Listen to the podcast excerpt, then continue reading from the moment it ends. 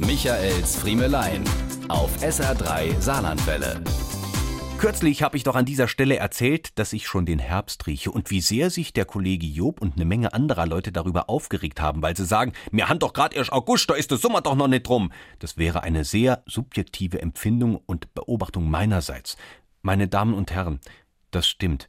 Aber ich habe jetzt Beweise, handfeste Beweise, nicht nur ein Duft, der in der Luft liegt, den vielleicht, das gebe ich ja zu, nur ein solch erlesenes Näschen wie das meine zu erschnüffeln in der Lage ist. Ich habe jetzt etwas, das jeder von uns mit eigenen Augen sehen kann.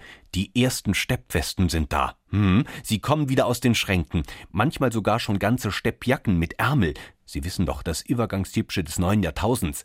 Der einst nur dem Landadel und der Sylter Nordseeklientel zustehend, hat sich das Michelin-Männchen-Outfit in den letzten Jahren seinen Weg in die normale Gesellschaft gebahnt. Zunächst waren's im tiefen Winter sportliche junge Männer in der dicken Daunenvariante.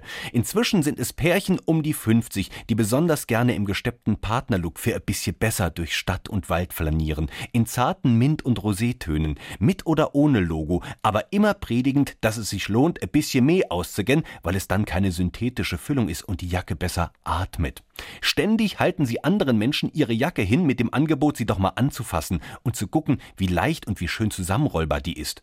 Also, bitte gehen Sie jetzt mal mit offenen Augen durch Stadt und Wald und auch Sie werden mir zustimmen, jawohl, der Herbst ist da.